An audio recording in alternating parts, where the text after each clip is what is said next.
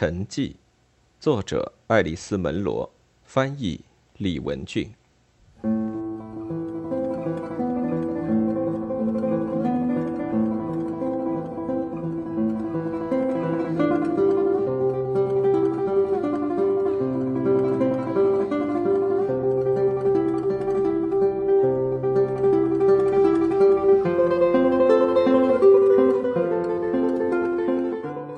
从巴克里湾到丹曼岛的短程摆渡路途上，朱丽叶从他的汽车里钻出来，站在摆渡船前端的夏日微风之中。站在那里的一个妇女认出了他，两人便聊了起来。这也算不得是什么稀罕事儿了。人们多看朱丽叶一眼，便会琢磨以前在哪儿见过这个女人，有时候也真的会记起来。他经常出现在省电视频道上，采访有杰出事迹的人物，或是熟练的主持专题讨论。那个栏目的名称叫“今日话题”。他的头发现在剪短了，尽可能的短，染成了很深的红褐色，以便与他眼镜框的颜色相配。他经常穿黑色长裤，今天也是这样。和一件象牙白的丝衬衫，有时候再加上一件黑夹克，她现在都成了她母亲会称之为非常抢眼的一位女士了。真的得请你原谅，你一准是经常受到打扰的吧？没关系，朱丽叶说，除非是我刚看好牙医出来，或是有其他这一类事儿。这个女的年龄跟朱丽叶大致相仿，长长的黑发中间杂着一绺绺灰色，没有化妆，穿着长长的牛仔裙。她的家就在丹曼岛，因此朱丽叶跟她打听有没有听说过精神平衡中心。因为我的女儿正在那里，朱丽叶说。他去那里隐退一阵子，或是上一个什么课程，我都不知道那该怎么叫。期限是六个月，六个月当中，这是我第一次决定必须去看看他。这类地方有好几处呢，那位妇女回答说：“他们总是来了又走，行踪不定的。我不是说他们有什么可疑之处，只是他们一般总是到森林里去搞活动，你明白吧？”就是与外界社会没有什么接触。不过话说回来，要是接触了，那还叫什么隐退呢？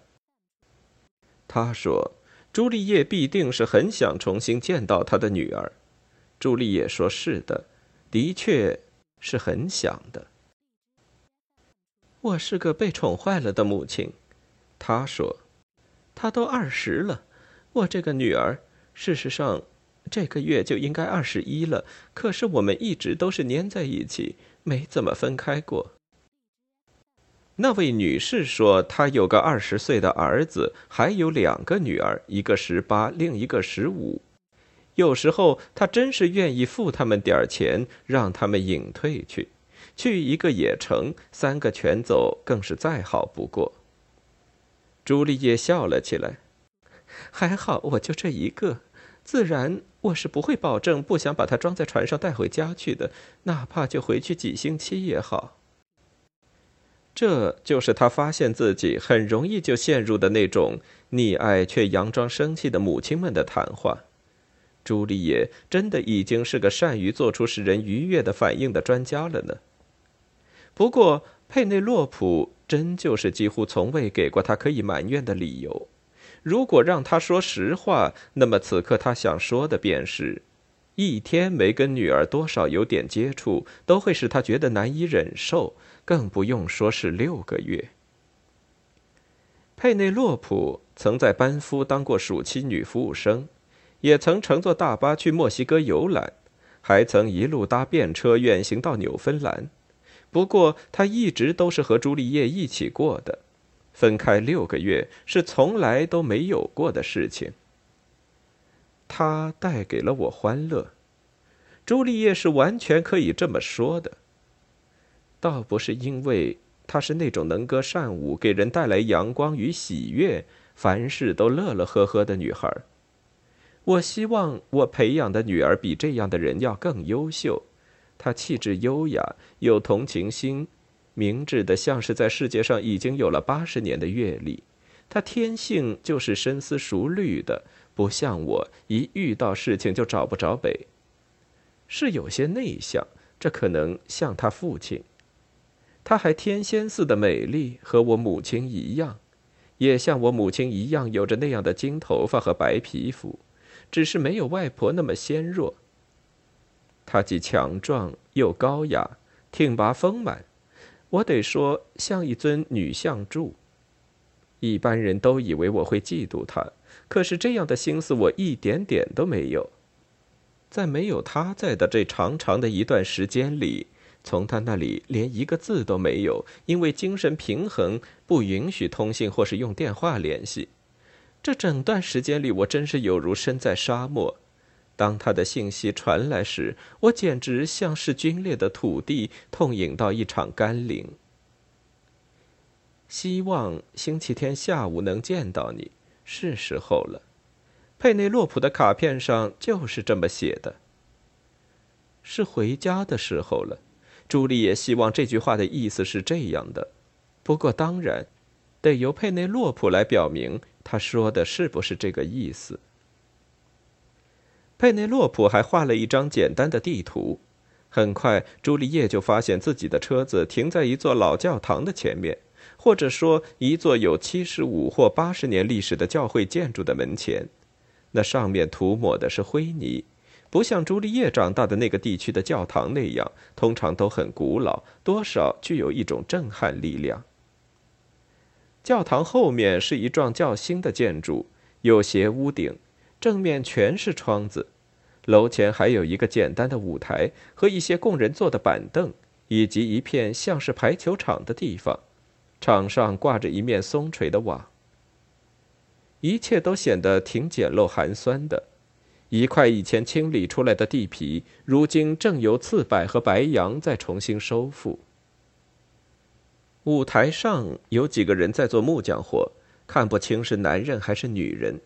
还有一些人分成一个个小组坐在板凳上，他们都穿日常的普通衣服，不是黄袈裟或是这一类的服装。有几分钟，没有人理睬朱丽叶的汽车。这以后，才有一个人从板凳上站起身，不慌不忙地朝他走来，是个戴眼镜的矮墩墩的中年人。他走出车子，跟他打招呼，说是要找佩内洛普。他没有说话。也许他们是有规定不跟陌生人说话的，而是点点头，转过身朝教堂里走去。很快，从那里面走出来一个人，不是佩内洛普，而是个动作迟缓、身体沉重的白发女人，穿的是牛仔裤和松松垮垮的套头运动衫。见到你真荣幸，他说：“快请进，我已经让唐尼给我们准备茶了。”他有一张宽阔开朗的脸，笑容既调皮又温和，一双眼睛，朱丽叶寻思必定是人们称为闪闪发亮的那种。我的名字叫琼安，他说。朱丽叶原以为会遇到一个像静安一类的法名，或是什么带东方色彩的法号，而不会是像琼安这么一个再普通不过的名字。当然，后来他想到了若安教皇。这地方我找对了，是吗？在丹麦这地方，我可是两眼一抹黑呀。他有意让气氛显得轻松一些，你知道吧？我是来看佩内洛普的，当然，找佩内洛普。琼安把人名拖长了，一个音节一个音节的念，像是带点庆典的口吻。教堂内部高高的窗子上都挂有紫色的布帘，因此显得黑黝黝的。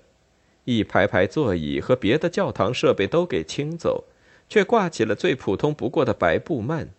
像医院病房似的，隔出了一个个私密的小间。朱丽叶被带进去的小隔间里没有床，只有一张小桌和几把塑料椅子，还有几只架子，上面乱七八糟的堆了些散乱的纸张。很抱歉，我们这儿一切都还乱得很呢。琼安说：“是朱丽叶吧？我可以叫你朱丽叶吗？”“当然可以。”“嗯，我很不习惯跟名人打交道。”琼安就像做祷告一样，把双手合十放在下巴底下。我不知道谈话应该正规一些呢，还是随便一些。我还算不上是名人。哦，你是的，千万别这么谦虚。我只是不由自主的想告诉你，我多么钦佩你做出的成绩。那可是黑暗中的一道光芒呢，而且是唯一值得看看的电视节目。谢谢，朱丽叶说。我接到了佩内洛普的一张字条。我知道的，我知道的。不过，我不得不抱歉的告诉你，朱丽叶，我真的是非常抱歉。我也不想让你觉得太失望。佩内洛普不在这儿。那个女人说那几个字“佩内洛普不在这儿”的时候，声音尽量的放轻。你会以为佩内洛普不在不过是一个有趣的意象，甚至是两个人逗着玩时说的一句玩笑话。朱丽叶不得不深深的吸了一口气，一时之间，她为之语塞，恐惧向她袭来，浸透了她的全身。果然不出所料。接下去，他强打起精神来，设法尽量处理好这件事情。他伸手在他的手提包里摸索，可是他说了，他希望。我知道，我知道。琼安说。他本来是想留在这儿等你的，可是事实上他不能够。他在哪儿？他上哪儿去了？这我可没法告诉你。你的意思是你说不出，还是你不想说？我没法说，我也不知道。不过有一点我可以告诉你，好让你放心：不论他去了哪里，不管他决定做什么事，对他来说那都是正确的。对于他的性灵以及他的成长，那都是一件正确的事情。朱丽叶决定这一点先不跟他计较。性灵这两个字让他作呕。什么东西像是都能往这个筐里装？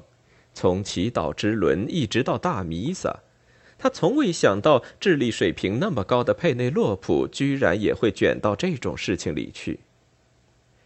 我倒认为我是应该知道的，他说：“说不定他需要我给他送去什么他的东西呢？他的衣服用品。”琼安似乎都抑制不住想要笑出声来，虽然他立刻就将之淡化为一种温和的表情。佩内洛普眼下对他的衣服用品并不十分关心呢。有时候在访谈的过程中。朱丽叶会觉得面前的这个谈话对象心底里怀着很大的仇恨，而在摄像机开动之前，这一点是不明显的。朱丽叶原来不怎么重视的一个人，被他认为是相当愚蠢的一个人，却往往会有这种力量。表面上嘻嘻哈哈，实际上却对你恨之入骨。你需要做的是绝对不要显出你大吃一惊。也绝对不要表现出任何想要报复的敌意。我所说的成长，自然是指我们内心的成长。”琼安说。“我明白的。”朱丽叶说，直直的盯着对方的眼睛。佩内洛普在他的一生中有了一个非常好的机会，可以遇到很有意思的人。天哪！照说他并不需要去会见有意思的人物，他是随同一位有意思的人物一起成长的。你是他的母亲吗？不过有的时候在某些领域还是会有所缺失。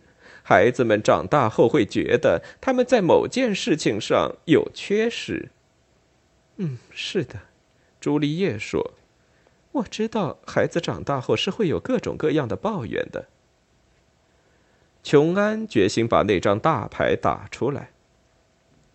精神的领域，我必须提到这一点，是不是在佩内洛普的生活中极端缺乏呢？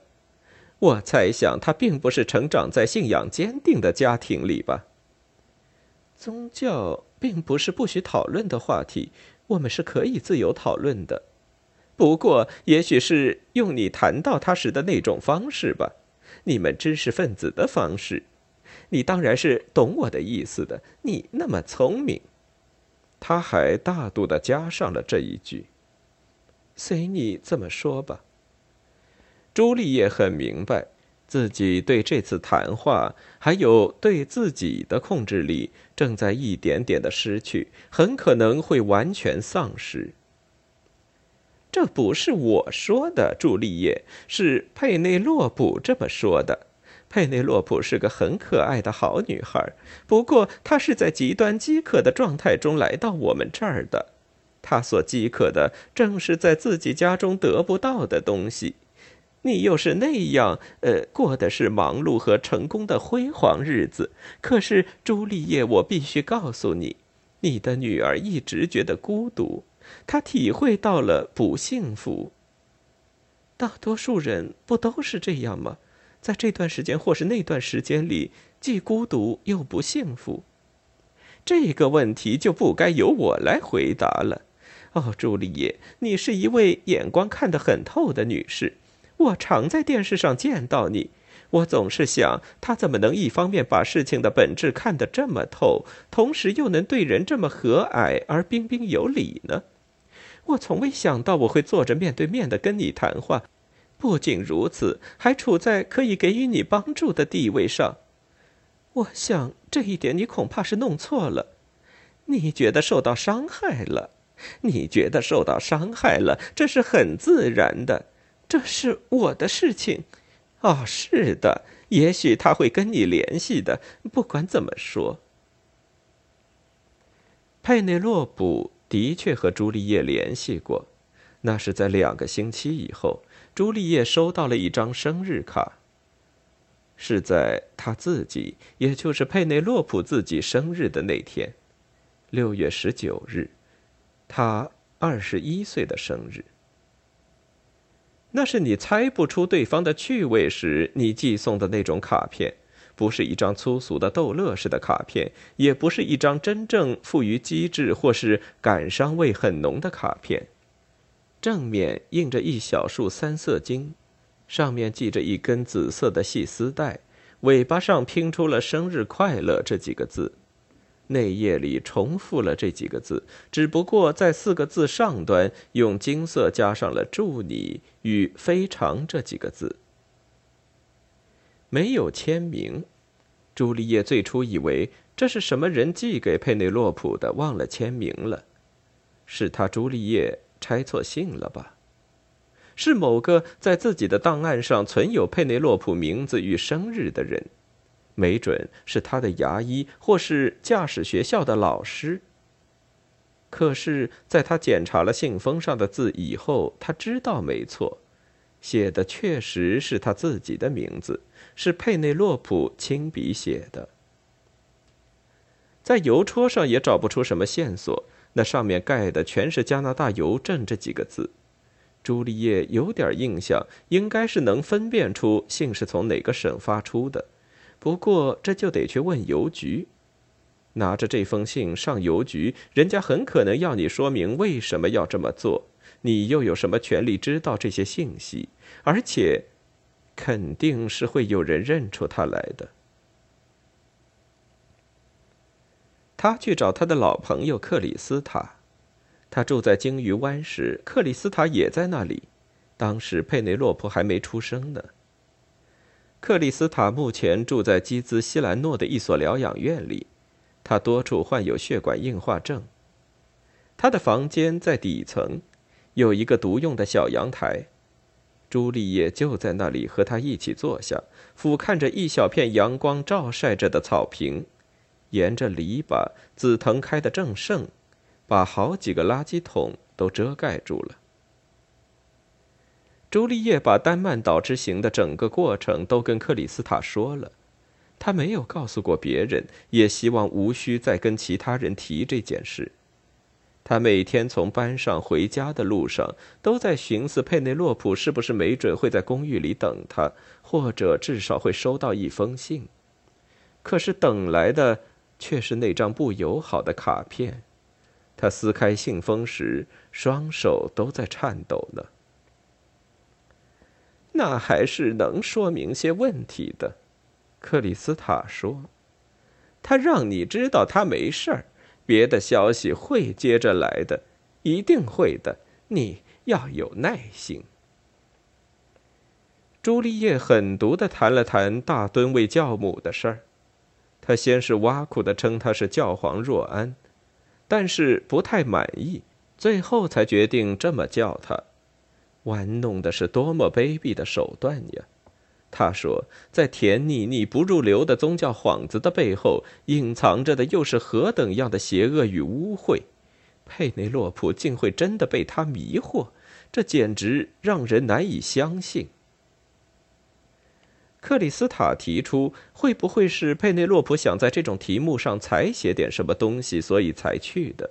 是一种新闻调查之类的工作，那叫实地采访吧。那种从个人角度出发、啰里啰嗦、突出个人色彩的新闻报道，眼下不是挺时髦的吗？调查六个月，朱丽叶说，佩内洛普要不了十分钟就能把大吨位教母看得透透的了。那是有点怪怪的，克里斯塔也承认。除了透露给你的那点之外。多一点都不让你知道，是不是？朱丽叶说：“连问了那一点点都让我觉得恶心，这不就跟在海上漂流一样吗？我觉得自己傻傻的，那个女的就是想让我显得呆头呆脑，这是明摆着的，就跟某出戏里一个角色脱口说到某件事情，大家全都扭过头去避开话头一样，因为这事别人全都心里透亮，唯独他一个人不清楚。”现如今是再没人演这种戏喽，克里斯塔说：“现在演的是所有人在任何情况下全都是两眼一抹黑，啊不，就跟佩内洛普现在不跟你说心里话一样，他也早就不信任我了。他干嘛信任？他知道我迟早会告诉你的。”朱丽叶静默了一会儿，接着她愠怒的嘟囔道。有些事情你可没告诉我，哦，老天在上，克里斯塔说，不过没带什么怨气，别再提那事儿了。好吧，不提了。朱丽叶同意。总而言之，我现在情绪坏透了，再忍一忍吧。当父母的总得经受这样的折磨。总的来说，他给你的苦头还不算多呢。要不了一年，这些事都会成为古代历史的。朱丽叶并没有告诉他，最后自己竟未能维持着尊严，从精神平衡中心走出去。那时，他别转身子，哀求而狂怒的哭出声来。那他当时跟你说了什么？大灯为教母站在那里，瞅着他。像是早就料到会有这样的结果似的，这肥婆把头摇了摇，一种油腻腻、怜悯的笑容，使她闭紧的嘴唇拉扯得更直，也更长了。